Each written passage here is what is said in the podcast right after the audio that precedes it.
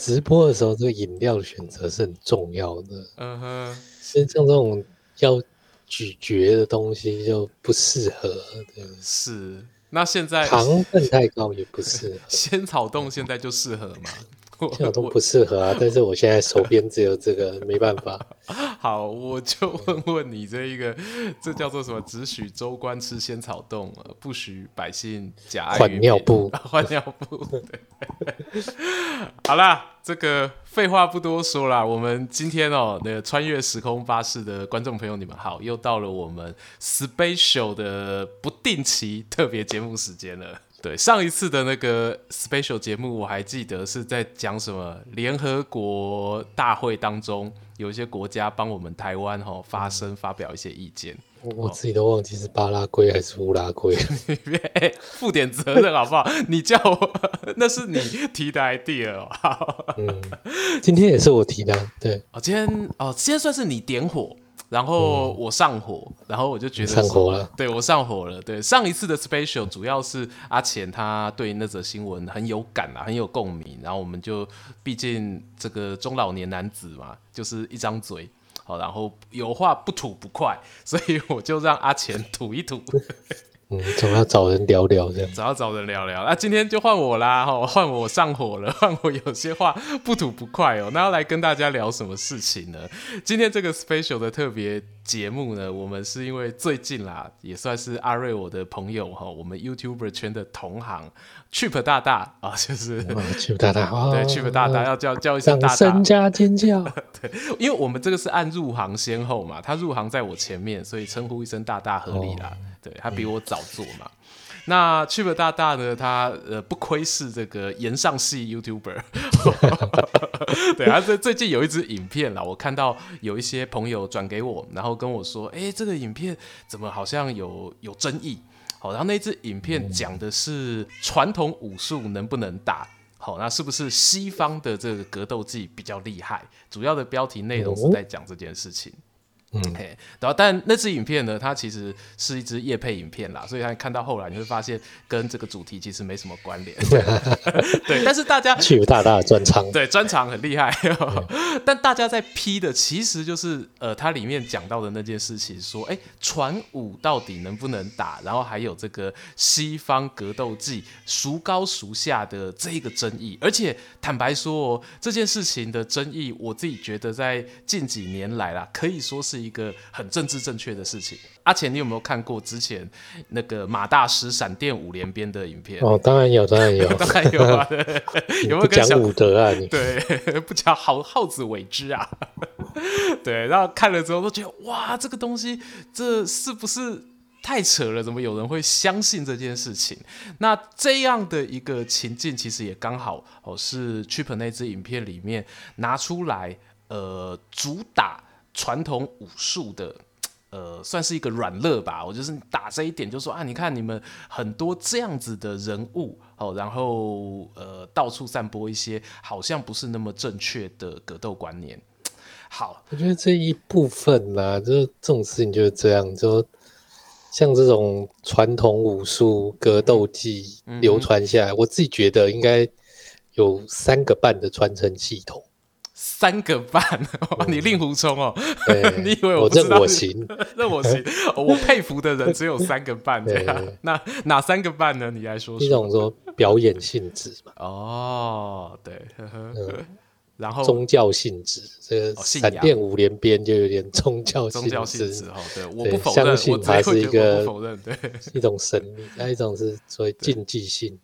竞技变成运动或者是比赛类，那剩下半个，对，还有半个，半个实战性应该还是有半个啦，我觉得。哦，哎、欸，你把实战性放半个，我觉得你你猜到我要讲的什么？哎、欸，我没写在大纲，哎、嗯，你为什么会猜到？这就是心有灵犀一点通。是，我觉得阿钱刚刚讲的这个东西呢，呃，我觉得很现实的传达一件事情哦，就是我们现在这个社会当中。到底武术它扮演什么样的一个角色？那会是我们去思考说，到底传统武术能不能打的一个大前提。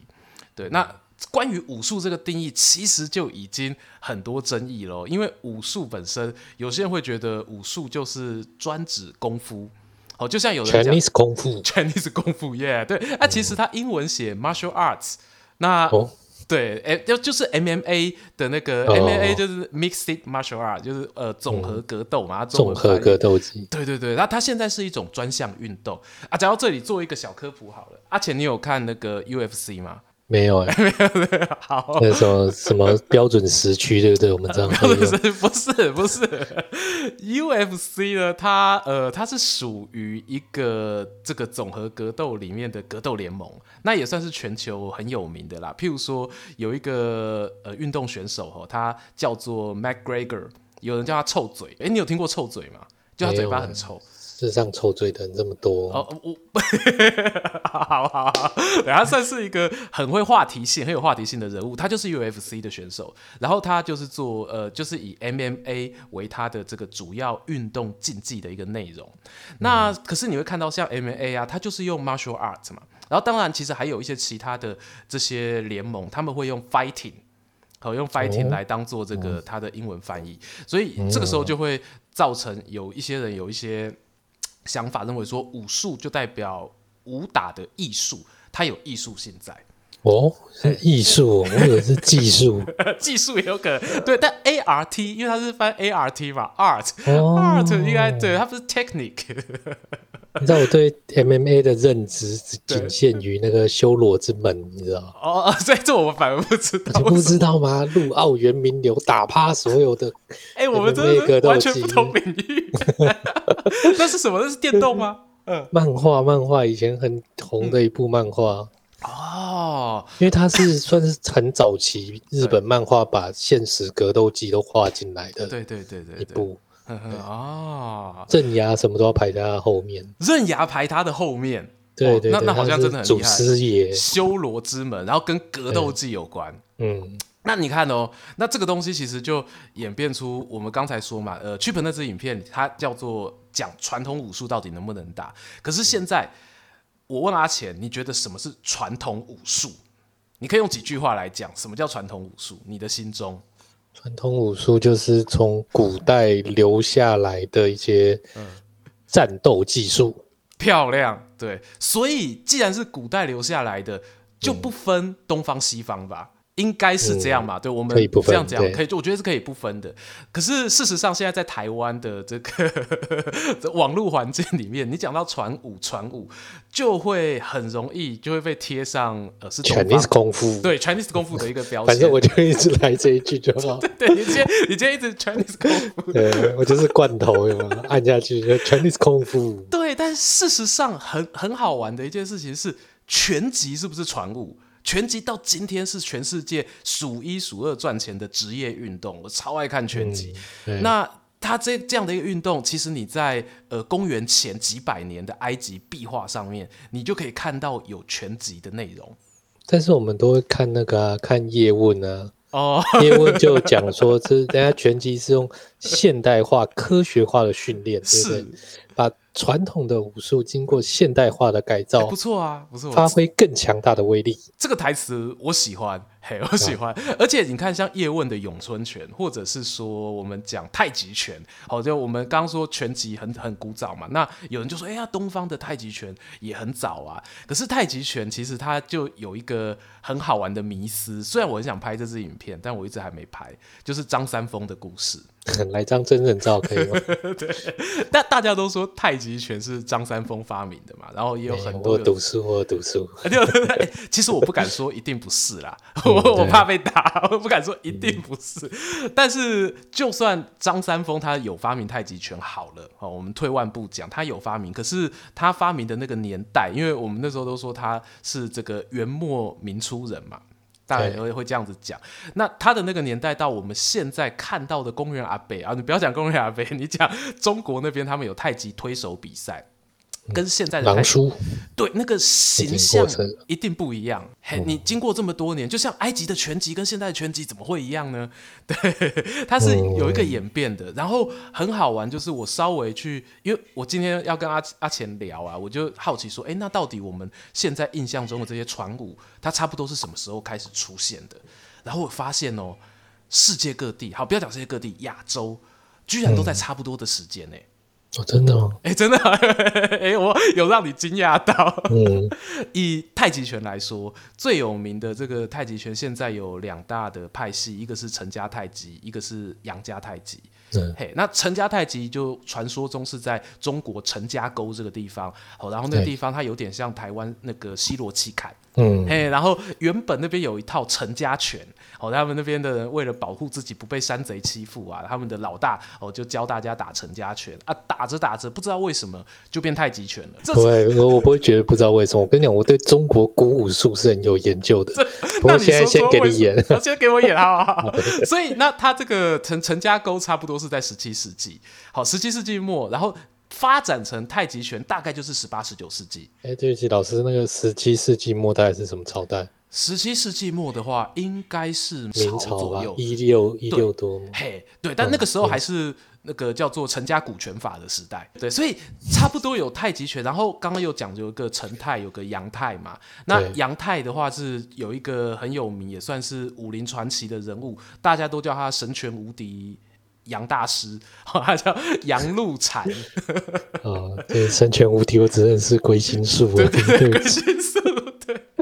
然后他就是也是在十九世纪，就是清朝，他在清朝的时候去找那个陈家沟的人去学太极拳，然后呃，有人说是偷学啊，也有人说是这个名门拜师啊，都各种说法啦。然后这是中国太极拳哦，然后。要讲另外几个，我觉得很有趣是空手道跟柔道。空手道跟柔道，他们开始渐渐的变成一个门派。我们讲说门户之见，有一个这个派别出现，也是在十十九世纪一八几几年。空手道是琉球古武术，对不对？对对对对对对对，就以前讲唐手啊，你最喜欢的唐？对，没有，我没有最喜欢唐，会蛀牙，会蛀牙，对对对，蛀牙不是那个。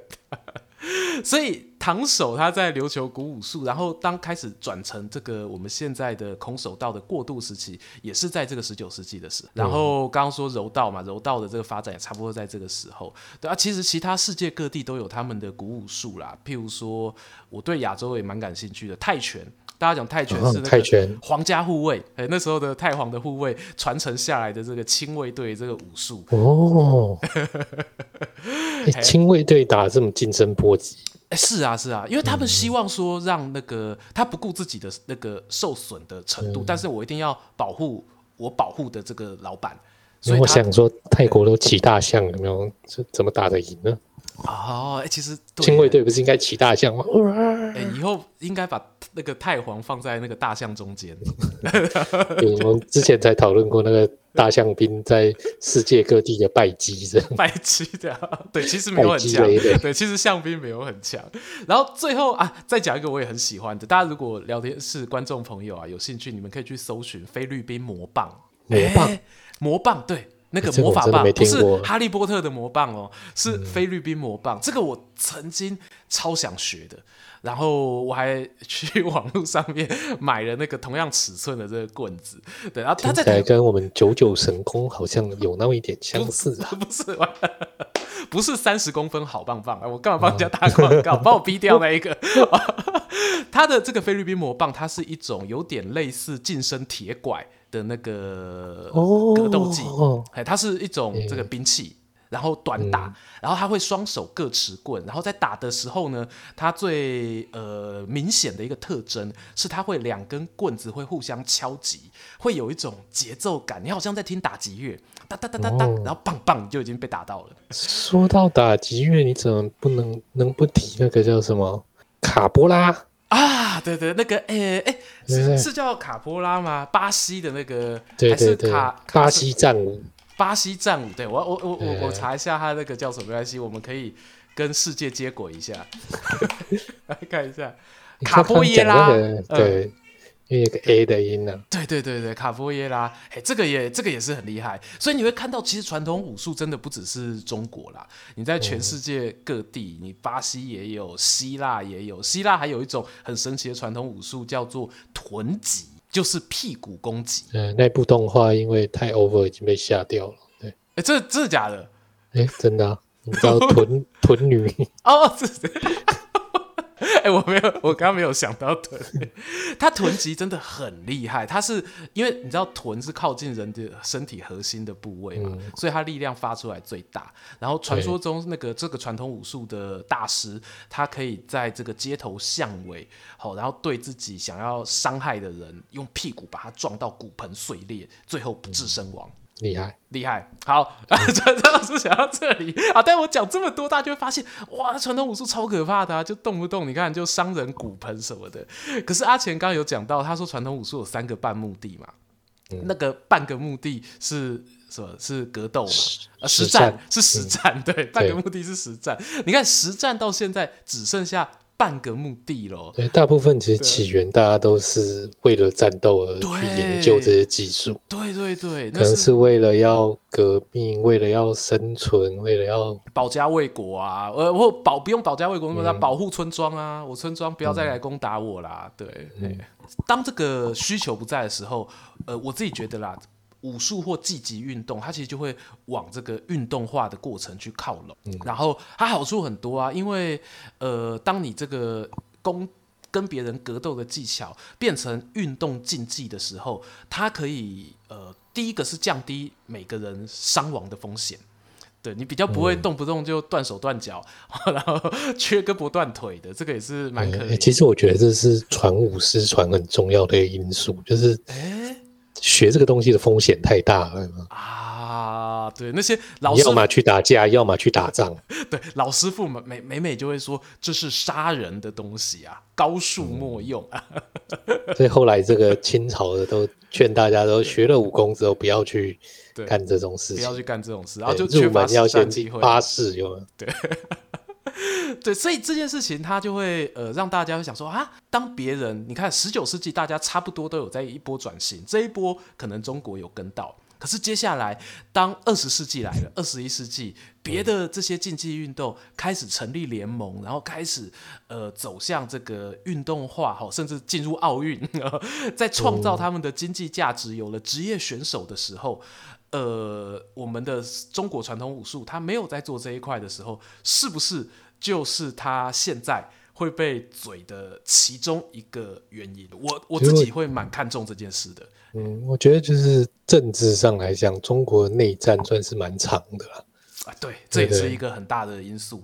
像美国二战打完就打完了嘛，嗯，那接下来就是又是继续四处玩。是是是是是是是，对。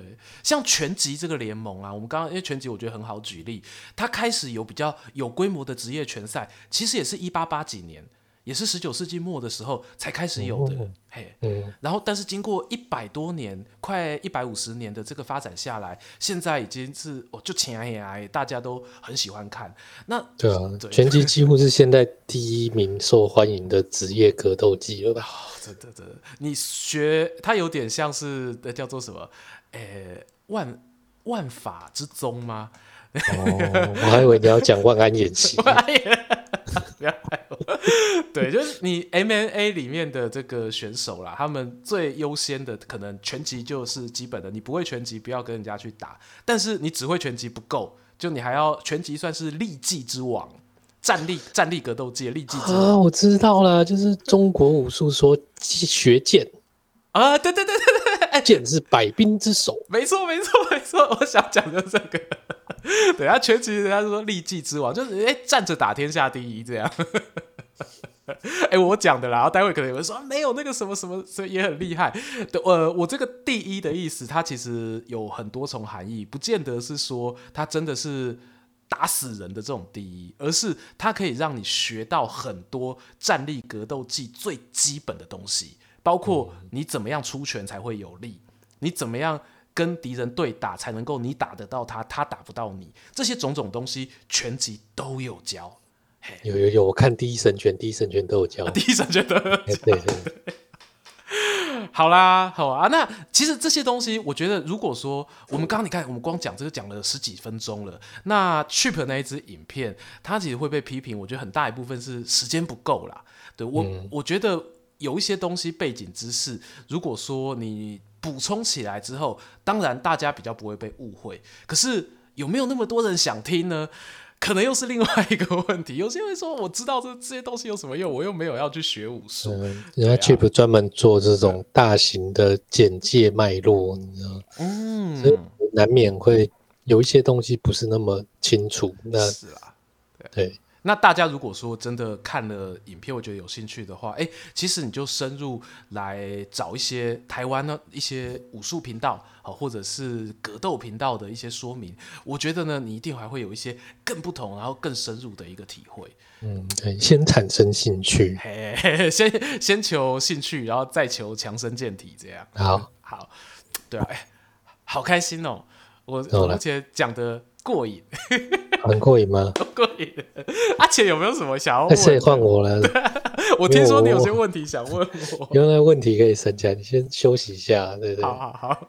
因为其实我我有看 Cheap 那支影片呢，对啊，他其实很大程度把这个战场技术跟传统武术啊放在一起比。我们前面其实还有提到这件事情。对对。对，就真的有些人就觉得说硬哦。What are you talking about？对对对对，其实认真讲起来，不能说它没有道理了。嗯，对，我觉得这就牵扯回刚刚讲说这个为什么股权法会变成太极拳。嗯嗯嗯嗯嗯，就是其实这个中国武术的起源，其实本身就是阴阳之道。因为我想你这个。知人一定有学过这件事情。嗯，读书人，读书人。对，这个因为这个文化背景，我觉得它会产生出，在它发展各种技艺上面的，都会把这个文化套上去，有点像日本人做日本料理，他就可以讲出一堆职人精神。那日本人去打铁。铁匠，日本的铁匠也有一大堆这个职人精神，对啊，这个职人精神其实就是日本文化的一部分。那阴阳五行之道，他也从这些中国的读书人写下来的书里面啊，就渐渐渐渐散入了这些市井百市井小民当中。哎，我现在讲这个武术起源哦，对啊，就是这个人还真不是一个读书人。哎呦，而且那个其实他就是把这一个。格斗用的剑术传给了士兵，让士兵去打仗。所以我刚刚说 Cheap 把它连在一起，不是没有道理的。还真的有，中国一开始这个武术跟战场的技术其实是有相关性的啊。就讲那种万人敌跟这个单打独斗，当时没有分那么开，专业分工。我稍微讲一下这个故事哈。哎，来来来来来，其实就是大家有。不懂这个武术也也看过这个金庸小说啦。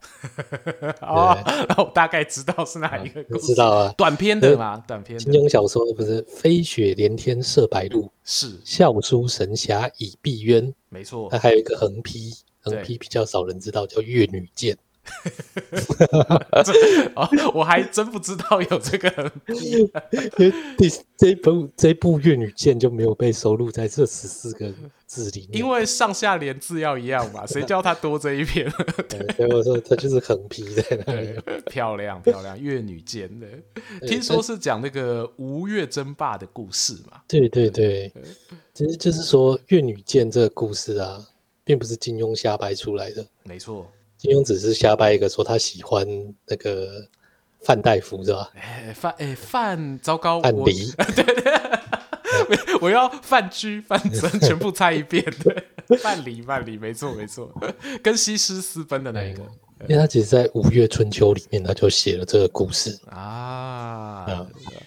哎、嗯，那这个他他在里面有写到他会武功吗？对，有写到，那时候是说，哎、哦，勾践要复国嘛？没错。然后就开始问大家说，有没有什么人可以当这个武术老师？对对对，因为当时他有写到说，越国的贵族都很喜欢击剑啊，是是是，击剑就是拿剑打架。对哦，那这个什么叫击剑？这个孟墨子有说过。哎，哦，简单说，墨子讲就是说，击就是斩呐。啊，当时。不是真的拿东西敲，它其实是有斩的意思。对，它是斩的意思。然后旁击，它有一个旁击，旁击是拍嘛，用剑击去拍。那、嗯、第三种就是刺，所以就是用剑的，对，用剑的三个部位，怎么样去出招，怎么样运用。哎，就是因为墨子这么有研究，所以你看那《寻秦记》。像少龙回去学什么剑法？学墨子剑法，墨家剑法。对，对没错没错。墨子行家？哎哎，他讲的这个几乎跟现在这个西洋剑啊，或者是呃这些兵器类的攻击是不谋而合。哎，即使隔了这么多年，因为毕竟人就两只手嘛，嗯、对啊，所以你怎么用，其实各方这个。到最后，我觉得殊途同归啦，一定会走到类似的一步。对，嗯，古老的思想，古老的用途。对对。啊，刚刚讲到说，哎，对，那个贵族都有很多人都有练剑嘛。对。那有没有谁特别厉害？哎，那这时候他们就有个大臣说，大家其实好像也都差不多，但是我听说有一个乡下小女生特别厉害，就很奇怪。我们说穷学文，富学武，对。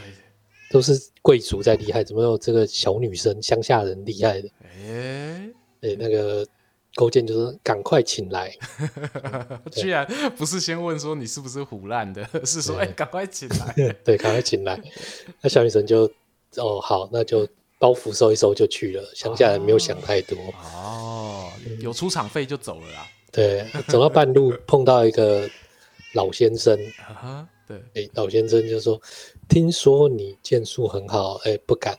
嗯、呃，你不然你先跟我比一下，看我们谁比较适合去皇宫里面当老师。”哦，他还知道他要去皇宫里面，对，嗯、消息很灵通，这样。对对对，哇，抢生意喽！嘿，呃，好，那我们就来比吧。对，呃，阿北就说：“那等我一下，我去折一个树枝。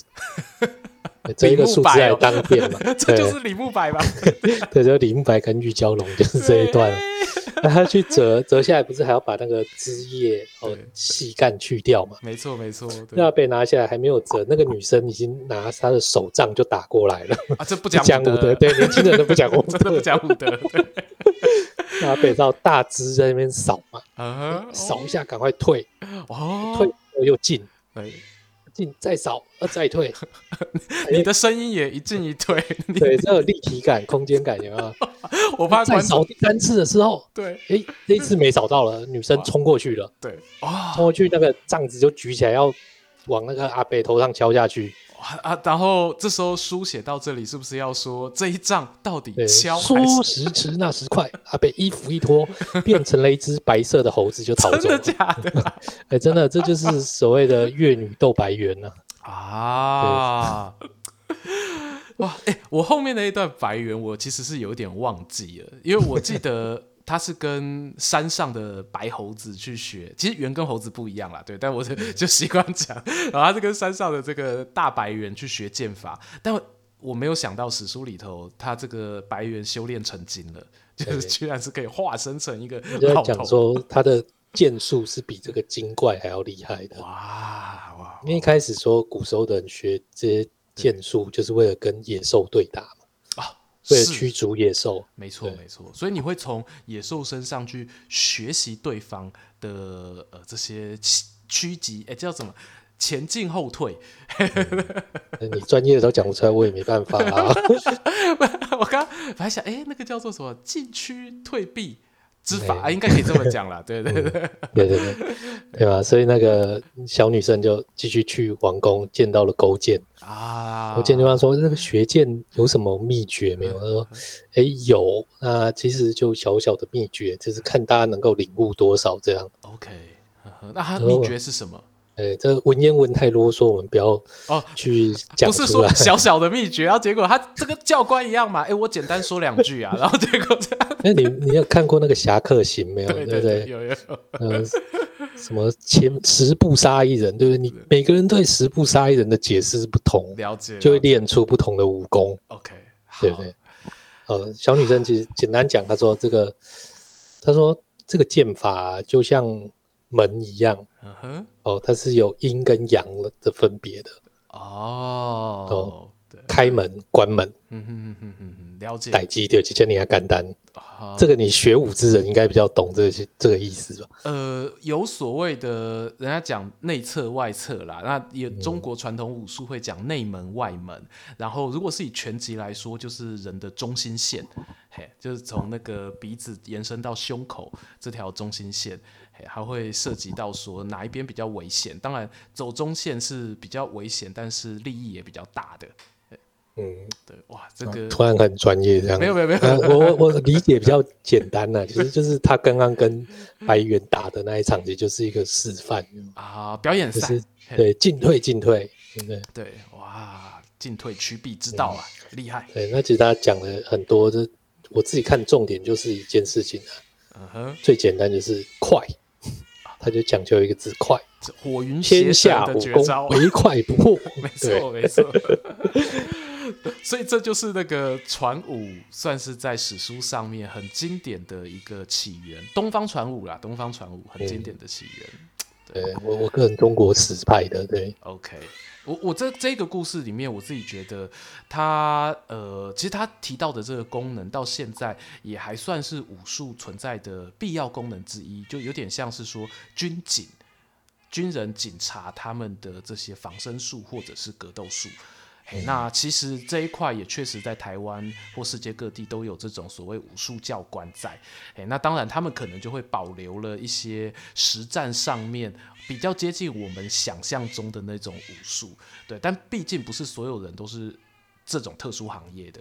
你如果呃，而且它是少数嘛，所以说你进入到运动化的时代里面的话，自然就会走出了不同的一个分支了。嗯，哎，现在比较年纪比较轻，或者像你们这种练家子，应该比较没有。别别别，不要害我，我不是练。因为我们小时候 会必须要学那个国术套路。是的，就摆那个架势出来，是的，是什么十二路弹腿啊？对，所以其实像我这个年纪，应该很多人都会有一种，所以传统武术在干嘛？摆那个架势可以干嘛？OK，呃，好，我这边阿钱刚刚既然讲到。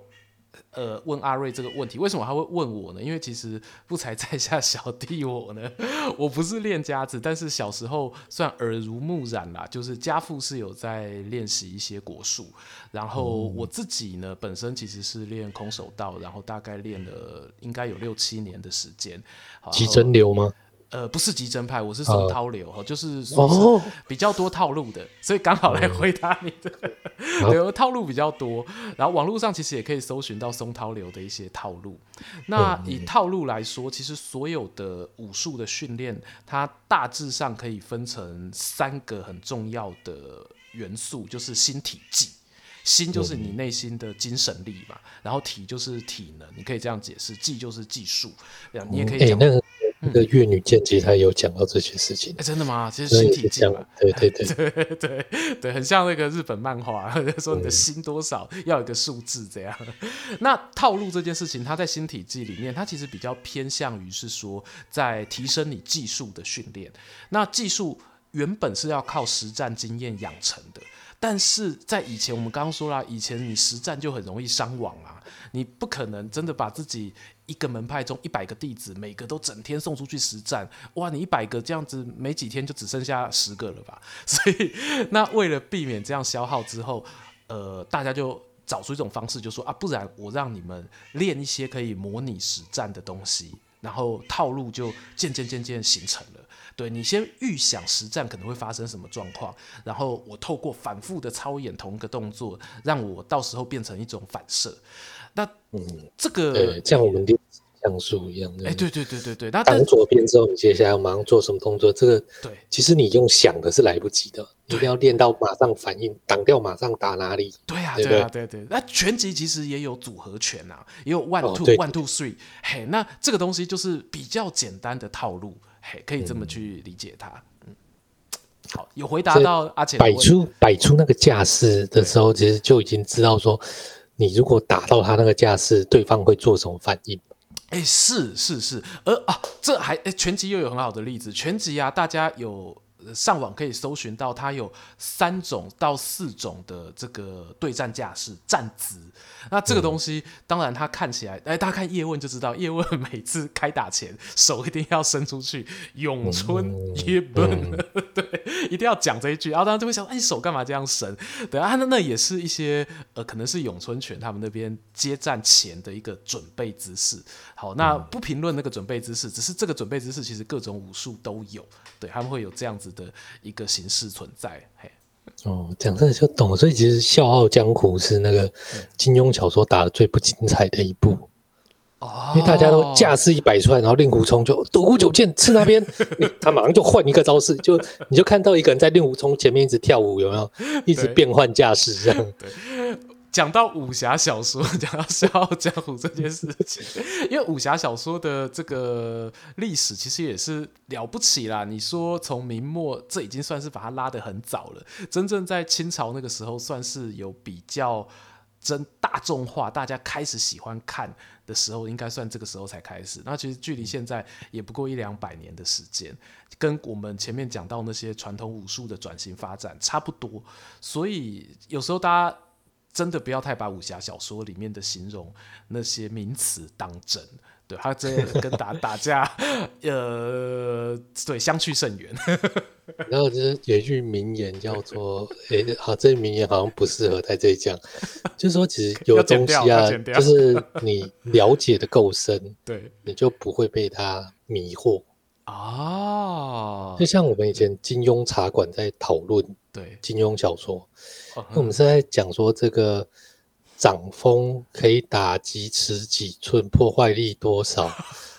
对，我们在换，大家就从书里面不要再换算这些东西，不是？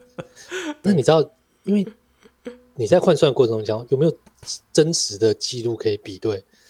他、啊、答案是没有，所以其实算完之后，大家都知道说，反正就是金庸怎么唬就怎么算。那个对，话以后来，你看，就 掌风这件事情，不会当真，不会当真。我只会拿呃小时候扇那个公妈的丁管那个蜡烛，然后就会就会被骂，不要玩那个，不准玩公妈这样。看来是会很想要学，对啊，会想说，哎，我到底我可以扇多远呢？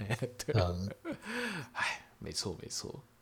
好，以前还是蛮容易买到这些书的。我记得我以前在书局都可以买到《螳螂拳》这样，只是口袋没有钱，所以都站在那边偷看如何练螳螂拳。哎，这个气功怎么练啊？这个穴道，穴道在哪里？哎，你看了这么多年还是不知道穴道在哪里。说到这个螳螂拳，其实呃，台湾的。武术啦，如果有人讲台湾传统武术，很大一部分是那个时候随着国民党的军队撤退来台的时候，也有不少军队中的强者哦，他们来到台湾，嗯、当中螳螂拳其实占了蛮大一部分哦。嗯、我不确定是不是因为螳螂拳它呃易学好上手的原因啦，因为它也算是有一点像。拳击的训练，然后我就知道你说拳击，对，因为螳螂拳光那个架势就比较接近。对，我这样讲又要得罪了，但我个人认为真的很像，因为人还是一句话，人就两只手，凭什么你想得到的西方人想不到？人体工学就这样，不然怎么样？我手绕到背后去打。对啊，对啊，对啊。但因为他这，所以真的很好的训练，因为螳螂拳有一种训练方式叫做拍按。拍就是拍打的拍，拍桌子，哎，对，拍桌子的拍，按就是按住别人头的按，按在地上摩擦的按。那他这个拍按训练，它非常接近打靶。然后他就是有一个老师，然后带着你的徒弟，然后但是那个时候因为没有那么好的训练设备，所以他老师就徒手用徒手去接这个徒弟打出来的拳或者是他的爪，哦，就用各种方式把这个徒弟拍掉，嘿，然后透过这样子的这个训练，让呃他习惯与人接战的这个肢体碰撞。那如果你没有经过这个训练，基本上你实战是不堪用的，对啊。可是现在这个练习。呃，也蛮多地方就是失传了，就没有办法让大家也学习到这样子的一个技术，这是比较可惜的事情。然后、哦、我现在才知道你刚刚讲打靶是什么，就是那个鸭川会长戴两个厚厚的手套这样子，啊、对，对，对对对，让他用拳头打嘛。对，其实甚至有时候打的时候会把他的拳头拍掉。嘿，没错没错没错没错，对啊，这个东西的训练真的是如出一辙啦，东西方其实都有，对啊，只是看你要不要去练。那如果你觉得说不练这个就会变强，这不可能的事。事情。对，嗯，嗯，就像所谓腰跟脚是所有运动的基础，对对对对，要一定要用腰啊，就是腰马合一，是不是？腰马合一。然后那个篮球，哎，不是棒球投手啊，每个都会说啊，你这投手没有用下盘投球，那 到底什么是下盘投球？说到这个啊，你我本来想问你这个内力这件事情哦，因为我自己稍稍理解，我其实觉得，刚好你前面讲到那个埃及的臀击有没有？哎呀，对，希腊的臀击，嘿，对，其实就是因为后来科学发展之后，我们知道说人有那个。核心肌群，没错没错，对对，以前人其实不知道。对，我在想说内力是不是比较接近这件事情？这个问题我小时候问过家父，然后我爸因为毕我爸是学医生的，所以我也期待他可以用解剖学的方式给我一个很好的一个答案。嗯、哦，那因为我爸不喜欢看武侠小说，哦，所以他也不知道武侠小说里面的描述是什么。哦，但对我来说，他很小很早就跟我讲说，内力不是隔山打牛。我们不可能有内力可以穿越物质，哦、嗯，没有介质的情况下打倒对方是不可能的。嗯、那另外一种内力就是很多人会说，年龄越大内力越深嘛，哦，就是说什么你可能六十岁的人比二十岁的内力更深，但是你以就是人体解剖来看也是不可能。你看那个拳击选手四十岁就走下坡了。你小时候没看过《龙狼传》吗？看，我小时候应该是我大学的时候，我我我高中大学才有龙狼。所以我我我其实想的是那一种，我觉得那个比较接近现实哦，就是所谓的发劲。你听听你在讲什么？那个比较接近，欸，比那个什么没有没有戒指还是什么？哦哦，你跟这个比是不是？好，对对对，就是所谓的。拳击也有啊，近距离打击啊，是，呃，这个确实又更合理一点。他刚好跟后来我我老爸、哦、他自己做的一个推测，呃，可能会接近起来，就是他觉得内力可能是指一个人他在整个神经传导上面，他能够让自己的这些肌肉的串联做得更好。那，哎，这个其实，在台湾的健身教练常常讲动力链，动力链。你在硬举，在做一些重量训练的时候，你怎么样让自己的每一个关节它是灵活松动哦？然后发力的时候，可以一个带着一个大肌肉带小肌肉。你做得好的人就不容易受伤，那你做不好的人就很容易那个闪到腰。哎，真的好的教练是会教这个事情的。那所以你这个教练如果没有教的话，这大家要小心一下。那这个就可以稍微能够解释为什么有人说什么六十岁阿公啊打赢二十岁的年轻人。万一啦，那个六十岁阿公真的是练家子，然后二十岁的年轻人就是没有受过专业训练的人，那他去举重，哇，一个落掉啊，一个举得起来，这样就合理了。对啊，对，这样就合理了。没练过了，打人手自己都扭到。是是是，那但是你要说同样训练的人，你六十岁跟二十岁打谁比较强？呃，你都有经过专业训练的，那肯定是二十岁的人胜率全怕少壮，对，全怕少壮啊，棍怕老狼。哎，没错。对，希望这个内力的这个问题，这样有解答到阿钱的疑惑。有有有，好，可以，谢谢伯父。别别别别，谢谢伯，对，谢谢我爸，谢谢我爸。好啦，对，哇，今天 SP 不错，完全爆时间了。完全报时间吗？我以为差不多就是要这个长度，差不多这个长度啊。对，哎，你你要问的都问了吗？我看一下你的问题清单。特别说，每个都要问到。好啦，那今天今天就像专访一样。对啊，对啊，对啊，因为我也不是什么真的行家。对，然后我这如果未来有机会找我的师兄师姐们一起来，哇，那真的是一个精彩精彩。师兄师姐应该不是穿蓝衣服白长裤，不是那种师兄师姐。对，我只能说这个有时候，哎，那叫周星驰的那一部功夫电影里面啊，讲的那个大侠藏在民间，还真的是这样。对，我就我只能说，大家就是真的不要随便在路上跟别人起冲突啦。对，对，因为你学，不管你是学什么样的竞技运动哦，人的身体其实都是很脆弱的。那我的师傅讲过一句话，就是说，人的身体一旦你受到一些重大损害的话，永久不能恢复。也大家要谨记这句话。所以为什么呃不轻易动武或在街上跟人实战的原因就是这样。嘿，那在运动场上比非常好，那也是我刚刚一开头讲到说，我超级鼓励，也很喜欢，也乐见于所有的积积极有机会运动化的一个原因。嗯，充足的保护，专业的训练。对啊，对啊，文明世界啦，哦，大家去比赛，嗯、看谁比较厉害，好不好？对。欸 好啦，那今天节目到这边啦。阿钱有没有要补充的？没有，没有，耶、yeah！我们下个礼拜四哦，空中再相会。要记得哈，到我们的这个 YouTube 频道“穿越时空巴士”哈，订阅我们，或者是 Google Podcast、Apple Podcast、Sound On、Spotify 哦，都可以听到我们的节目。我是说书人阿瑞，我是阿钱，我们下周见，拜拜，拜拜。